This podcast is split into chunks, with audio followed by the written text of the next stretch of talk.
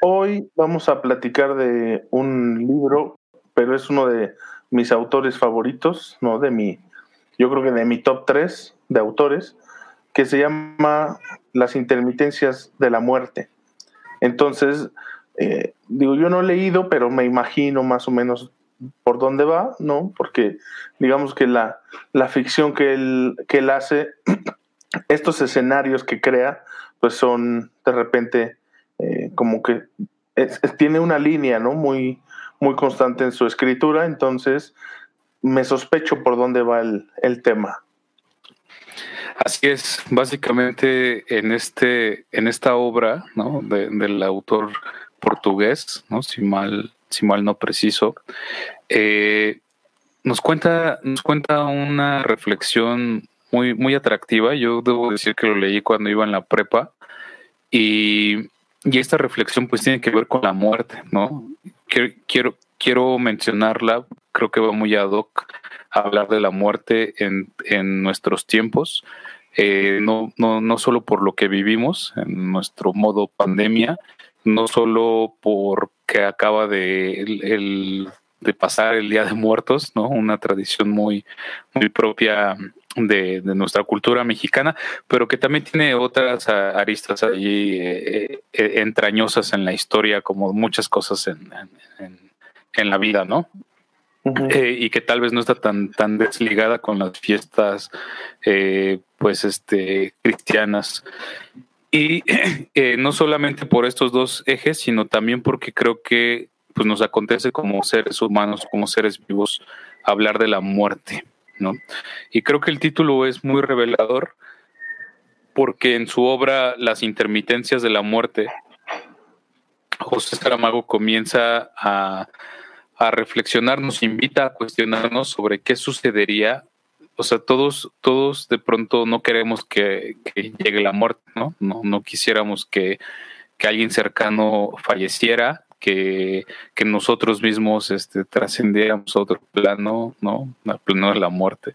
Eh, no, o sea, no, nos pesa como la, la, muerte de algún ser querido y creo que, que es algo muy, muy cultural, ¿no? Y ahorita platicaré por qué. Entonces, lo que dice eh, José Saramago es, bueno, imaginemos que de pronto nadie puede morir. Nadie puede morir. Nadie se muere. ¿No? Entonces, pues tenías allí a un familiar cercano eh, delicado eh, que ya creo que a veces en esas situaciones se, se, sienten, ¿no? Las personas dicen, ya sentía que se iba a morir y se despidió y, quiso hablar con la nieta o con la sobrina, ¿no? Y fueron sus últimas palabras eh, y, ya falleció, ¿no? Entonces, eh, creo que es válido, pero ¿qué pasaría si de pronto pues no, no, no pasara? ¿Qué pasaría si no pasara? ¿no? ¿Qué sucedería? ¿Cuáles son esas intermitencias? Eh, antes de poner como las ideas del autor, ¿tú qué te imaginas? ¿Qué te imaginas que sucedería de pronto si ya la gente no pudiera morir? Pues yo creo que es, es un, una pregunta complicada porque, porque por un lado, como dices, es como esta idea que la humanidad siempre ha tenido de qué pasaría si fuéramos eternos, ¿no? Y de, y de que siempre se ha buscado también eh, alargar la vida lo más posible, ¿no? Siempre, siempre como que está esta cuestión de tratar de, o sea, no importa que alguien se muera, por ejemplo, a los noventa y tantos años, siempre, siempre te va, alguien va a decir, es que se nos adelantó. Y tú dices, ¿en serio? ¿En serio se nos adelantó ya de noventa y tantos? Entonces, pareciera que, que siempre la persona, nosotros estamos buscando justo esta extensión de la vida, ¿no? A lo más que se pueda, que cuánto es, pues quién sabe, ¿no? Hay personas que vivirán muchos más, muchos menos años, pero siempre está como esta cosa de, querer alargar la vida. Pero tal vez eso nos enfrente realmente más bien a un problema, ¿no? Más que, más que a una, no sé, más que a una, digamos, solución o tal vez la felicidad que emane esta, intermitencia de la muerte sea más bien efímera, ¿no? Creo que podría causar muchos más problemas de los que, de los que solucionaría, ¿no? Porque pues, evidentemente sí dirías, ah, pues está, está muy bien que no te mueras, pero, por ejemplo, hay mucha gente que está enferma o que tal vez tenga algún tema terminal con mucho dolor, con estas cuestiones que tienen la vida misma y que pues finalmente la muerte termina siendo una suerte de descanso, ¿no? ante, ante un escenario de vida que no es realmente óptimo, ¿no? Porque cuando hablamos de vida, evidentemente hablamos de esta idea de la vida eh, en bonanza, ¿no? Nadie habla sobre la vida y sus dificultades o en el imaginario no tenemos como, pues, vivir esta gran vida larga en sufrimiento o siempre pensamos en, un escenario privilegiado de, de, bonanza, de buenaventura, pero la realidad, la realidad es que es diferente, ¿no? O sea, la vida misma nos presenta escenarios muy, muy diferentes a lo que, a lo que nos imaginamos. Entonces, por ahí creo que sería más bien más complejo de lo que suena o de lo que o de, lo, de lo bueno que suena el que se detenga la muerte.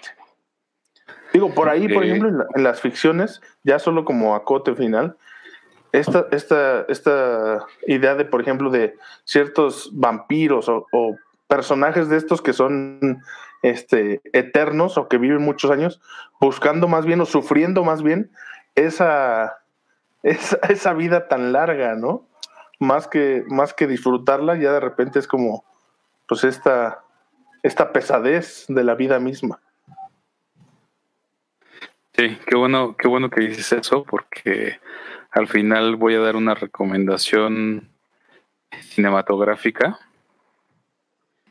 y va a tocar lo que estás diciendo. Entonces, eh, un poquito como esta idea romántica, ¿no? Pero sí.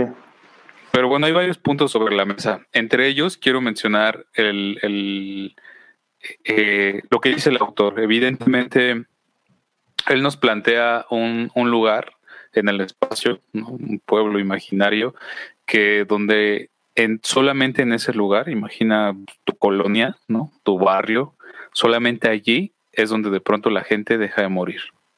Y lo va haciendo de una manera muy, muy, este, eh, muy bella, muy atractiva, lo empieza a describir eh, no solo poéticamente, sino que lo escribe muy bien. Te vas imaginando tal cual el escenario de lo que está planteando. Y, justo si mal no recuerdo empieza empieza como con estas ideas de de pronto pues se dejaron de registrar este defunciones en, en los hospitales eh, la gente como que se comenzó a poner feliz porque sus seres queridos que estaban diagnosticados o al borde de, de la muerte pues no, no no fallecieron.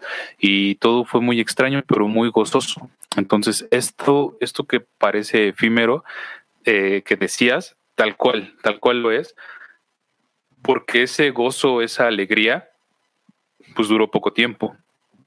Y tanto fue así que, que comienzan, pues como todo el regocijo y qué padre que no, no pasó, que sigues aquí, que estamos cerca, pero empieza a generarse un caos un poco extraño, desde lo más básico, como los, a nivel económico, a quienes más les pegaría, pues a quién te imaginas. Ah, pues a las funerarias. A las funerarias, evidentemente. Entonces empiezan a quebrar, empiezan a irles muy mal, ¿no? Eh, los seguros de vida empiezan ahí como a tener desestabilidad, eh, hasta cosas que empiezan cada vez a hacer, o sea, empieza como así poco a poco y conforme va avanzando la novela, empieza a ser mucho más caótico, ¿no? Caótico al grado de decir, este, eh, pues bueno, ahora como la gente sabe que no, no muere, ¿no? Eh, creo que hay un, si mal no recuerdo, como una parte donde no estoy seguro si, si por asesinato o algo así podían morir, que solo aplicaba como aparte de, de causas naturales, ¿no? Eh, pero el punto es que sí, sí, recuerdo que si se salían del municipio, pues fallecían, ¿no? O sea, eh, solo pasaba ahí donde ellos vivían. Entonces, intermitencias que tienen que ver con desestabilidad económica, con caos, con problemas, con, con híjole, ¿y ahora qué hacemos con, con tal persona que pues está en la casa y nos está generando un gasto o nos está generando tal cosa? Ojo, creo que esto para nada nos vuelve insensibles al tema de la muerte, sino todo lo contrario nos vuelve mucho más reflexivos y es una invitación eh, sobre la cual traigo algunos puntos eh, a, discutir, ¿no? Entonces, ante estas intermitencias que, va planteando José Saramago, eh, yo me pregunto de la siguiente manera, porque creo que pocas veces tocamos el tema de la muerte directa, ¿no? como, como por ejemplo si, si, fallece algún familiar o si alguien cercano a nosotros este, falleció, no lo, no, no lo tocamos como un tema de café, ¿no? O sea, de, este, ¿qué onda? ¿Y, por qué murió tu papá? ¿No? cosas por el estilo, ¿no? O sea, como que siempre hay, hay un, este, un, discurso, lo, lo, he notado, ¿no? Y creo que no está mal, simplemente lo veo como con ojos un poco analíticos. Eh, y un discurso donde pues vemos estos guiones culturales de se nos adelantó, bien decías, ¿no? Nuestro más sentido pésame, eh, deseamos pronta resignación y muchas cosas más, ¿no? Que, seguramente usted ha dicho o ha escuchado. Eh, entonces, la primera pregunta o el primer punto que quiero poner sobre esta discusión del autor, que me parece, me parece interesante tocarlo, ¿no? Sin decirles exactamente qué va a pasar al final, es ¿dónde hemos muerto? Creo que asociado, y en algún momento quiero retomar este libro para, para recomendárselos, eh, que estoy, estoy en, proceso de eh, El arte de sobrevivir, de, de un Arthur Schopenhauer, ¿no? Eh, como me han dicho que se pronuncia Schopenhauer, pero bueno, creo que nos hemos acostumbrado a Schopenhauer. en el arte de sobrevivir, justo nos toca, nos toca la lectura de un, de un Schopenhauer que, está reflexionando sobre su forma de vida y por lo tanto sobre su forma de morir. Entonces llega un momento donde habla de cómo cada día es como una pequeña muerte, una pequeña muerte que pasa, una pequeña muerte que, que nos acontece. Y como si cada anochecer o cuando vamos a, cuando usted, querido escucha, va a su cama a dormir, eh, esperando despertar al día siguiente, eh, nos dice Schopenhauer, experimenta una pequeña muerte de algo que ya no estará, de algo que ya no regresará, de algo que ya no tendrá, porque exactamente lo que ha vivido no se repetirá de la misma forma, ¿no? Y nos dice de tal manera que al día siguiente al despertar es como experimentar una especie de renacer, como un nuevo nacimiento. Él le llama como nacimiento pequeño, nacimiento chiquito, o muerte pequeña, muerte chiquita. Y, es, es interesante porque lo voy a asociar con otro cuento, pero antes de eso quiero preguntarte, eh, bajo esta premisa, bajo esta idea o metáfora, como, como la estés entendiendo, como la estén entendiendo, esta pregunta va para ti y también para, nuestros queridos escuchas, quien nos quiera compartir. Eh, ¿en, dónde, ¿En dónde han muerto? ¿En qué situaciones han muerto? Si bien es cierto que compartimos quizá un poco esta idea de Schopenhauer, donde cada, cada noche al irse a dormir es como una muerte pequeña, ¿en qué situaciones de su vida han muerto? Y cómo han renacido.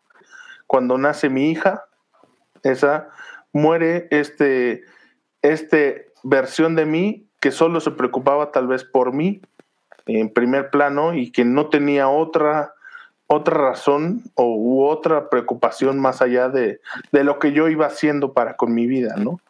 Así, este, este creo que es uno de los cambios más, más tremendos que te va dando la vida, el tener un hijo. Eh, entonces, ese, ese lo pongo como una especie de muerte. Y el tercero, yo puedo, podría decir que cuando me separé de, de la mamá de mi hija, ¿no? Que también es un cambio de vida importante.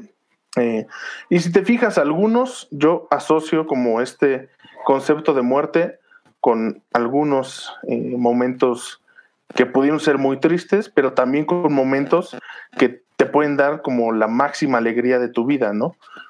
¿Por qué? Porque para mí fue justo este concepto o lo que estamos hablando tiene que ver más con la transformación, más que con, con lo trágico, ¿no? Con la visión trágica de la muerte.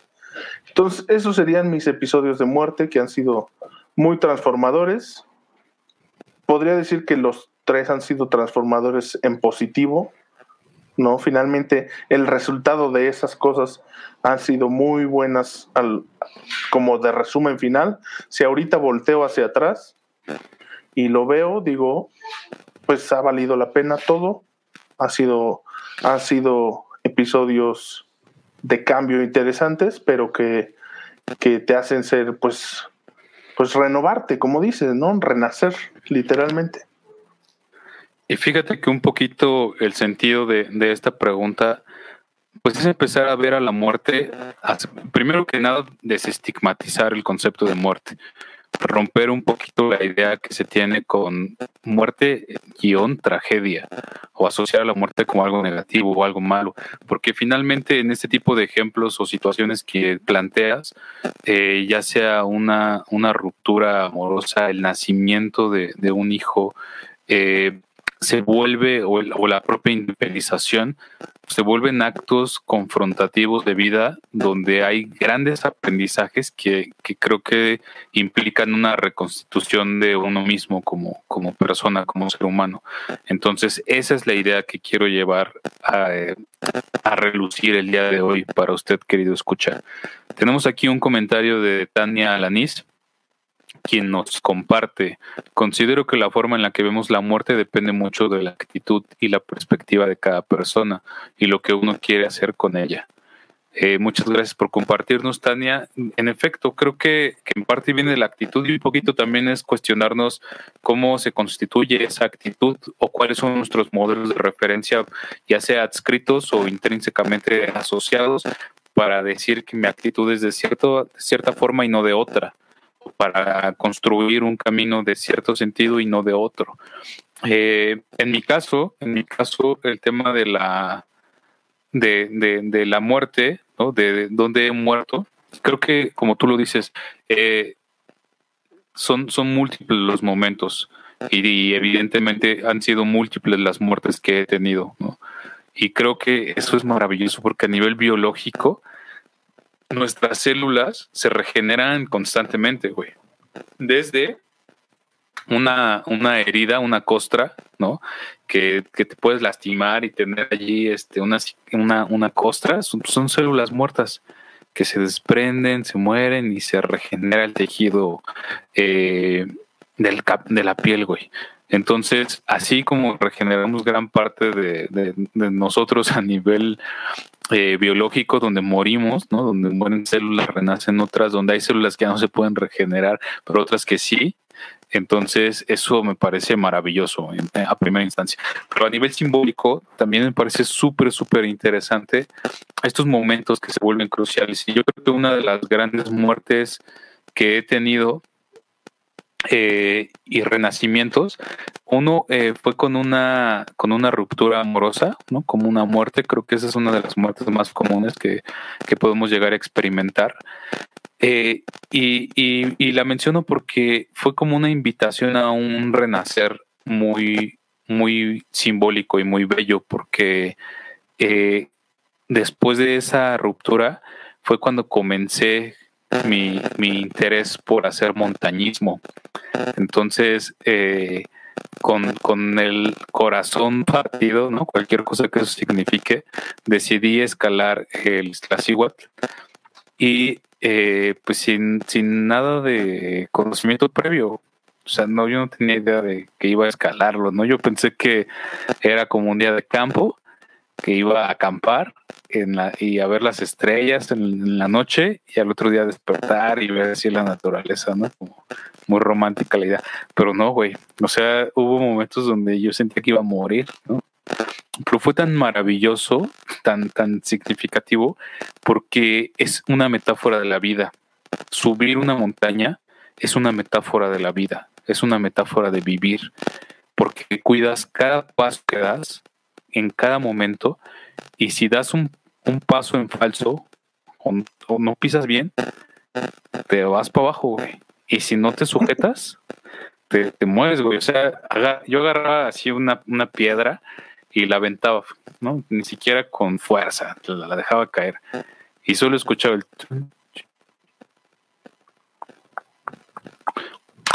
Clac, y se escuchaba así el trancazo después de segundos, güey. Me dije, si esto fue una piedrita, imagínate un cuerpo de 80 kilos, güey, 85. Entonces, había, había momentos que yo dije, ya, por ah, llegamos a, un refugio y dije, bueno, para hacer mi primera vez, llegar aquí, pasar la noche, está bien, ¿no? Yo sentía en la noche eh, como, o sea, no me sentía mal, pero lo único que llegué a sentir fue como una presión aquí en el 100, que es por la falta de oxígeno, es perfectamente normal, ¿no? Eh, y eh, escuché que dijeron, no, pues mañana nos salimos a las 3 de la mañana para llegar este, a hacer cumbre, llegar a la cima. Yo dije, bueno, ya, por ser mi primera vez, hasta aquí está bien, ¿no? Pero sí hubo algo que dijo, pues ya estás aquí, inténtalo, de una vez. Y cuando ustedes se encuentren en esta disruptiva, créanme que, que es mucho más grato que se avienten. Lo, dice el mismo eh, Heinz von Foster, un físico que estudia sobre, el, sobre la construcción del conocimiento. ¿no? Eh, en, La realidad inventada tiene un capítulo en el libro de Paul Václavic que dice, si usted puede elegir entre un punto A y un punto B y hay una línea recta, y tiene la segunda opción entre el punto A y el punto B y esa línea atraviesa múltiples caminos, facetas, paradas y es más complicada, elija la segunda, porque no va a llegar de la misma forma al punto B. Aunque el destino sea el mismo, usted no será el mismo. Y eso es real. Es tan real que dije, de una vez, aquí estoy. Ya nada me importa si me voy a morir y me muero aquí, ¿no? Y, había, o sea, yo jamás había visto la nieve más que en las películas, güey, como, como quizá muchos, muchos les ha pasado, ¿no?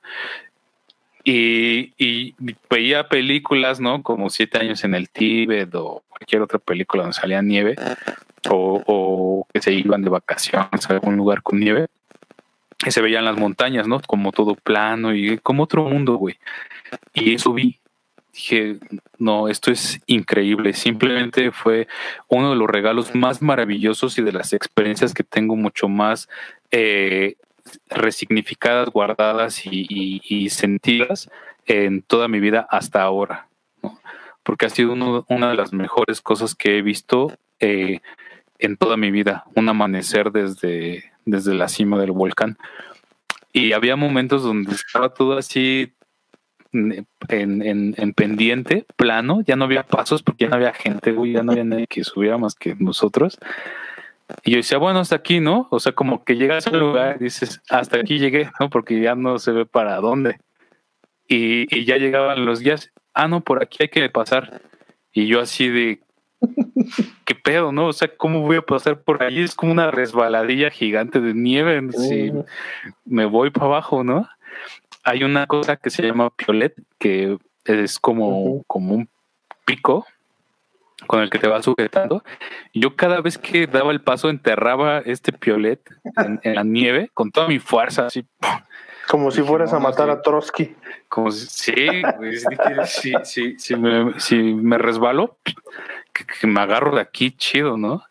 No, güey, fue, fue maravilloso y, y fue cansado, pero gratificante una de las mejores experiencias que he tenido en mi vida hasta ahora. Entonces creo que fue una, un, un vaivén de muerte, renacimiento, muerte, renacimiento. Era súper bien, súper interesante.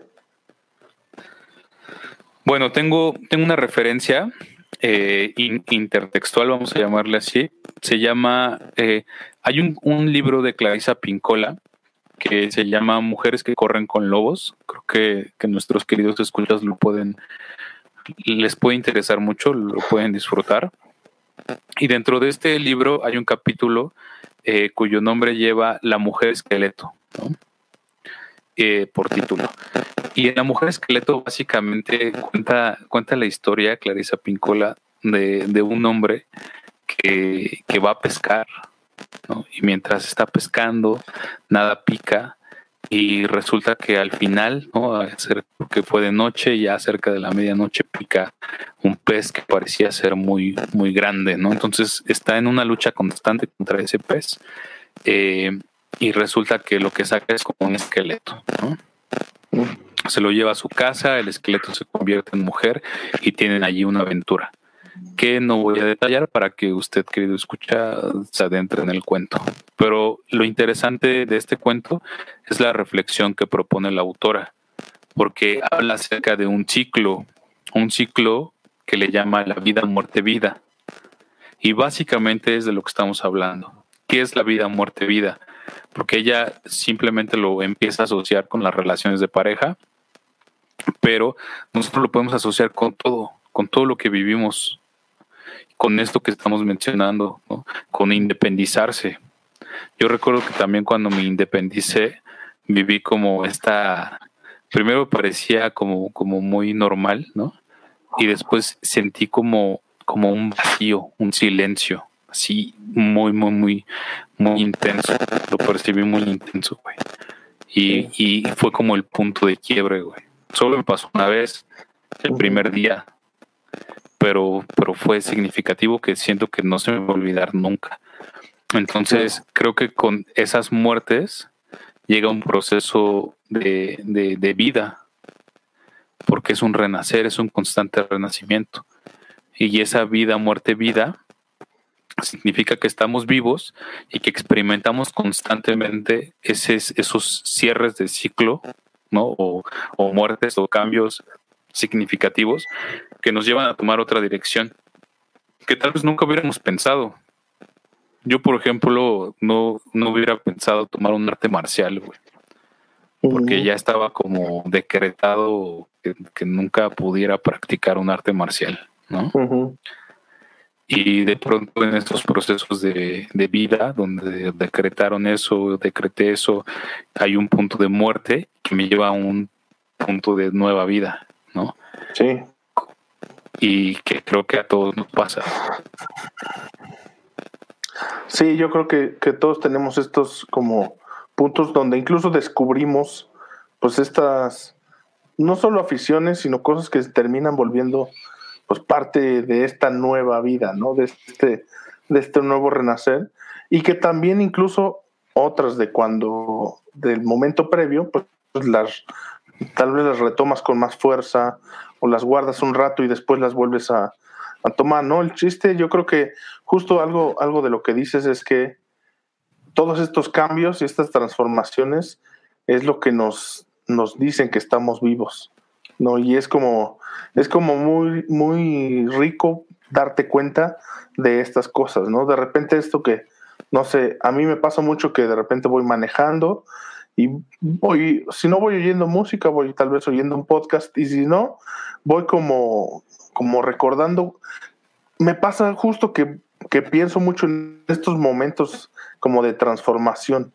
No sé si soy como de estas personas que sobreanalizan cosas o, o qué, pero estoy como, como viendo cosas en, en detalles o en momentos o en cosas mismas que yo he dicho hecho.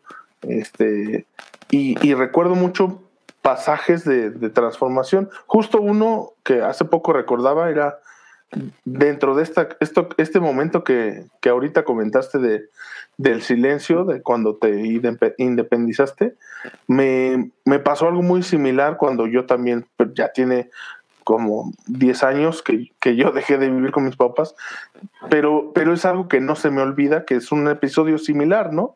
De estar en, en, el, en la casa donde me, me mudé, yo solo, sin televisión por cable, sin internet, solo con un sillón ahí bien, bien cochino, y nomás tenía un DVD de Doctor House, y era lo que me ponía a ver, ¿no? Entonces tengo como todo el escenario más, más que, o sea, más que el, recuerdo de la serie, eso es como todo el escenario y lo que te hacía sentir, ¿no? Y era como, verga, estoy acá solo y estoy como en este, pero, pero como disfrutando también el momento, como sabiendo que era justo un periodo de, de transformación, ¿no? Entonces esas cosas es, es muy interesante de repente revisitarlas porque pues también te hacen ver cómo has cambiado y cómo has aprendido también muchas cosas, ¿no? Sí, completamente. Creo que creo que cada, cada uno va, va generando esos puntos de, de, aventurarse o de adentrarse realmente a, aquello que, que quiere transformar, resignificar, llevarlo a, eh, eh, llevarlo a cabo, ponerlo en práctica, porque finalmente cuando dicen por ahí, ¿no? Que, que pues cuando, cuando, cuando el alumno está listo es cuando llega el maestro, ¿no? Porque pues, puedes tener una enseñanza, un, un, una, un aprendizaje, entre comillas, pero no, no lo asimilas, no lo, no, no, no lo encarnas hasta que realmente estás listo, hasta que hay una madurez, tanto física como, como mental, por supuesto, ¿no? Evidentemente, ¿a qué me refiero como física? Pues si tienes cinco años, no vas a procesar los mismos lípidos, carbohidratos o, este, algún nutriente en particular que cuando tienes 60 años, por ejemplo, ¿no? Evidentemente hay cosas que son a nivel orgánico y otras que son a nivel eh, simbólico y cultural como, como la, la, la muerte en sí misma, ¿no? Eh, cómo la entendemos, cómo la resignificamos y que puede ser incluso abrazada, eh, personificada, porque la personificamos tanto que hasta le ponemos nombre, ¿no? Que allí me gustaría que al final leyéramos como esa, esa calaverita que tenemos por allí. Pero vamos un, un poco con los comentarios. Tenemos allí eh, Daneri del Ángel nos pone, yo voy solo al cine por dos razones. Primera, no me gusta que hablen cuando hay una película y la segunda, no me gusta compartir mis palomitas ni el refresco. intenta, intenta entonces lo contrario, lo que te saque de tu zona de confort, Daneri. Eh, ir con alguien que te, que, que, te, que te agarre tus palomitas y tu refresco y solo ve cómo te sientes, porque también pienso que, que es perfectamente válido cuando uno reconoce eso, ¿no? No, no se trata de, que siempre tengas que probar lo, lo, lo, diferente. ¿Eso te abre el panorama? Sí. ¿Te abre caminos? Sí, también. ¿Te amplifica los horizontes? Desde luego. Pero si usted no lo quiere hacer, pues está bien. Es perfectamente respetado. Y nos pone Isabel Moreno cada día veo mi muerte. Es un poco raro que sienta cada emoción va acompañada de muerte, que sienta que cada emoción va acompañada de muerte, cada pensamiento y acción también. En cada día observo un ritual, comienzo con algo y lo termino, muero un tanto. Alguna vez tuve una relación amorosa significativa. Al terminarla me dediqué a una de mis grandes pasiones, ahora mi carrera.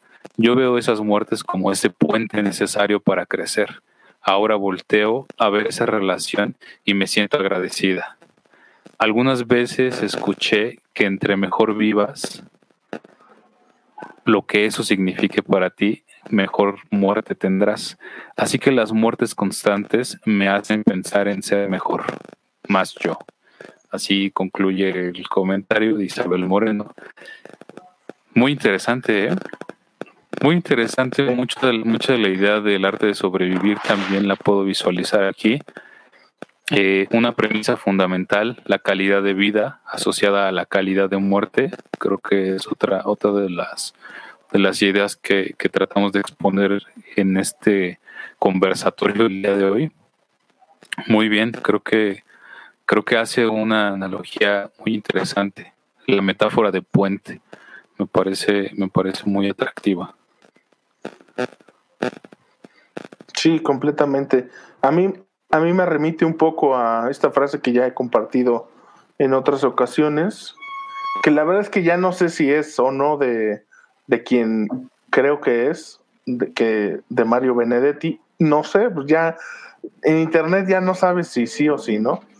Pero la frase me gusta, ¿no? Que dice, dice que la vida es tan, tan injusta que cuando ya aprendiste a vivirla, te tienes que morir. Es cuando ya llega el, cuando ya te la sabes de todas, todas, cuando ya sabes qué onda con los amores, con los amigos, con los hijos, con los padres, con las mascotas, con todo, es cuando hay que decir adiós, adiós mundo cruel. Fíjate que sí, o sea, pensando en eso, esa idea creo que, bueno, pienso en dos cosas rápidas. La primera es que no siempre no siempre uno llega como a ese estado Yo le llamaría como un, como pues un aumento de la conciencia, del darse cuenta, ¿no? ¿Por qué? Porque hay momentos que son abruptos, ¿no? Como un accidente automovilístico, eh, eh, que, que, muera siendo un bebé o qué sé yo, ¿no? Pero en efecto puede pasar esto. Creo que es perfectamente eh, válido y, creo que también es muy recurrente porque es como darte cuenta que cuál es el verdadero sentido o un yo pienso que no hay un solo verdadero sentido tal vez ¿no? pero ya cuando te das cuenta es cuando terminas no y no creo que eso sea injusto sino todo lo contrario al menos te vas con ese con ese darte cuenta con, con esa conciencia con ese despertar o llámale como tú quieras, o, más, más pleno, más, más tú, más yo, como nos pone Isabel Moreno. Y este, y por otro lado, hay, hay un, no sé si alguna vez lo viste o si alguna vez lo vieron, queridos escuchas, una, un pequeño ejercicio que hacen algunas personas eh, preguntándole a, a, a, personas adultas de edad mayor que, qué recomendaciones les daban a los jóvenes, ¿no? Y este. ¿Sí, sí, lo has visto? Tremendo, consejazos, ¿eh? sí los he visto, ¿Te acuerdas de algunos? O sea, me acuerdo como, digamos que los conceptos, no, no específicamente, pero eran cosas como justo esto de eh, no te, tal vez que no te, no te quedes clavado con una persona, ¿no? O sea que, que hagas tu vida, o que si, si quieres hacer eh, cierto tipo de cosa la hagas. Digo, la verdad es que no me acuerdo puntualmente de qué decían, pero como la esencia. Y cuando los vi, sí dije, esta gente ya sabe qué pedo. O sea, sabe qué pedo de la vida. Sí, güey. O sea, yo cuando era niño, eh, trataba como de, de, o sea, la gente dice nadie aprende en cabeza ajena, ¿no? Es un dicho popular, creo trataba de, ver como los errores que cometían las personas mayores o más grandes que yo. Y decía, pues yo no quiero hacer eso, ¿no? Si yo veo que le generó un problema, ¿por qué lo voy a hacer yo? Y, en gran medida lo sigo haciendo, ¿no? También me, adentro a, de pronto yo experimentar mis, mis propios momentos. Pero, pero tienes razón, gran parte de, los comentarios que hacían estas personas no me parecen nada despreciables, son los que mencionaste y otros que tenían que ver con, con el amor, como ama, ama más, ¿no? Eh, no, no lo decían tal cual como amate a ti mismo o, ama a todo el mundo, sino simplemente ama. Y creo que eso, eso tiene como, como gran, gran sentido porque pues apasionarse por algo es eso, ¿no? Como, o, tener compasión también, ¿no? Es hacerlo con pasión, con pasión. Adentrarse a, aunque etimológicamente pueda o no tener una asociación así, eso me parece un poco a veces significativo y a veces irrelevante. Pero, pero creo que en gran medida es eso. No sé qué sea el amor, no sé qué sea amar, y no sé si amar y querer sea igual, pero finalmente creo que puede haber una clave por allí, ¿no? Sí. Que tal vez algunos ya la descubrieron. Claro, no, y es que la, ahí sí creo que la, la edad en mayor o menor, menor medida pues trae una sabiduría este, en sí misma, ¿no? O sea, sí creo que es factor. Incluso me, acuerdo de un, un, documental que vi alguna vez, creo que en la cineteca, creo que era de de Juan Carlos Rulfo. La verdad es que no me acuerdo el nombre, pero era básicamente un documental donde iba a algunos pueblos este, de México y como retratando un poco estas zonas como muy pobres, ¿no? De, de que tiene el país, tal vez de la costa de Guerrero, cosas así. Pero a mí lo que me llamaba mucho la atención es que pues de repente entrevistaban a, algunos ancianos y algunas mujeres también ancianas de, pues, de las comunidades respecto a pues, diversos temas, ¿no?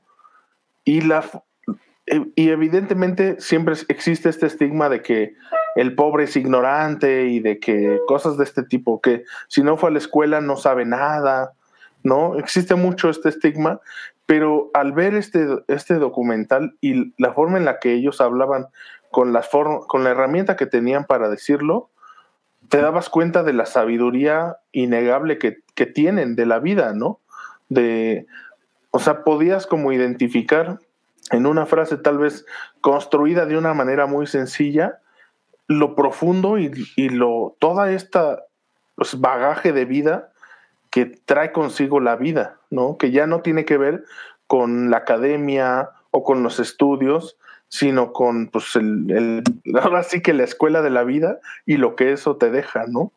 Entonces a mí me pareció muy interesante.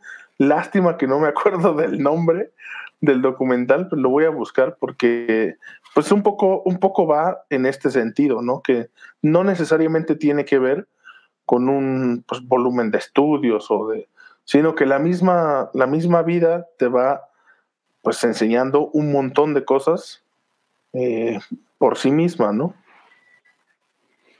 Sí, güey, claro. O sea, creo que, digo, no, de pronto lo estaba asociando con, con un documental que, que había visto, pero no sé si sea el de El abuelo Cheno y otras historias. No, no creo que no. Que es eso, otro, otro que encontré. Pero bueno, esto que decías me hizo pensar en un libro de Simón de Beauvoir que habla sobre la vejez y hace una reflexión sobre la vejez y, evidentemente pues eh, es un análisis sociológico y filosófico muy muy interesante que recomiendo arduamente y en el cual se plantea como justo el papel que tienen los viejos en la sociedad, ¿no? Sin ser para nada despectivo y entre ellos, pues bueno, implicaciones económicas, pero también bajo qué condiciones se les, se les tiene, porque hubo un momento en el que desde luego eran eh, símbolo de sabiduría, de experiencia, de respeto, y llega un punto de inflexión donde más bien denotan como como un complemento, como estorbar, como esta idea de los asilos eh, cumple un poquito este objetivo, ¿no? Como de deshacerse de ellos o aislarlos para que no sean una carga. Entonces es una crítica muy fuerte, eh, ya tienen tiempo, pero vale la pena que, que, le echen un ojo, ¿no? La vejez de Simón de Beauvoir.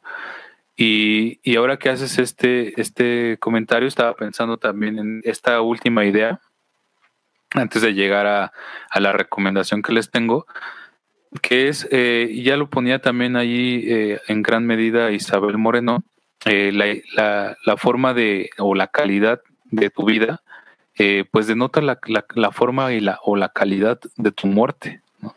¿Por qué? Porque evidentemente, al final, si, si retomamos un poco esta noción como oriental, ¿no? Pónganle el, apellido que quieran, pero como de desapego, donde ¿qué nos llevamos? ¿Qué nos llevamos de este mundo? Más que experiencias, momentos, instantes de vida. Y si esos instantes fueron gloriosos y nos acompañaron en momentos significativos de la vida o los hicimos significativos, eh, pues nos llevamos una vida maravillosa, por lo tanto una muerte maravillosa. De no, de no ser así, pues no sé qué tipo de muerte sea, ¿no? Incluso hasta le sonreímos a la muerte, ¿no? Eh, y cuando no, pues como que está esta renuencia, este miedo o, el apego a eh, mis cosas y dejar huella y que todos me recuerden, ¿no? pero finalmente creo que es un acto que depende mucho de cada uno, cómo, cómo esperan vivir su vida, sería como, como la pregunta, ¿no? Es correcto. Y pues bueno, quiero leerles una calaverita digital que nos hicieron llegar. Eh, esta calaverita pues la, nos la hicieron para, para, para la, la empresa Academia Digital y a ver qué tal ¿Qué tal les parece, queridos escuchas? Dice así, Calaverita Digital. Directo del inframundo, la muerte busca que busca algún experto fecundo para que su empresa luzca. Día de Muertos S.A. era nombre registrado. Desde hace tiempo ya se lo habían robado. Sin objetivo marcado, ni estrategia, ni asesoramiento, ha caído en buenas manos. Un par de socios como hermanos, los mejores del mercado, Se los juro, no les miento. Son más que conocedores del marketing digital. Entre ensayos y errores, su experiencia es sin igual. Ángel y Alfonso Alan a la muerte dan ayuda. Una estrategia preparan. La mejor, la más picuda pero se puso indecisa, bien pronto enseñó el cobre, aunque le ayuda, la ayuda precisa no le alcanza y anda pobre. Así mostró su intención, la que urdió en un inicio con su plan original, llevarse para el panteón sin dejar algún indicio a Academia Digital. Contenta va con su premio, con sus guapos abrazados, los, dientes no se resignan, eh, perdón, los clientes no se resignan, le dice la muerte al gremio no lloren desconsolados, las ideas no terminan.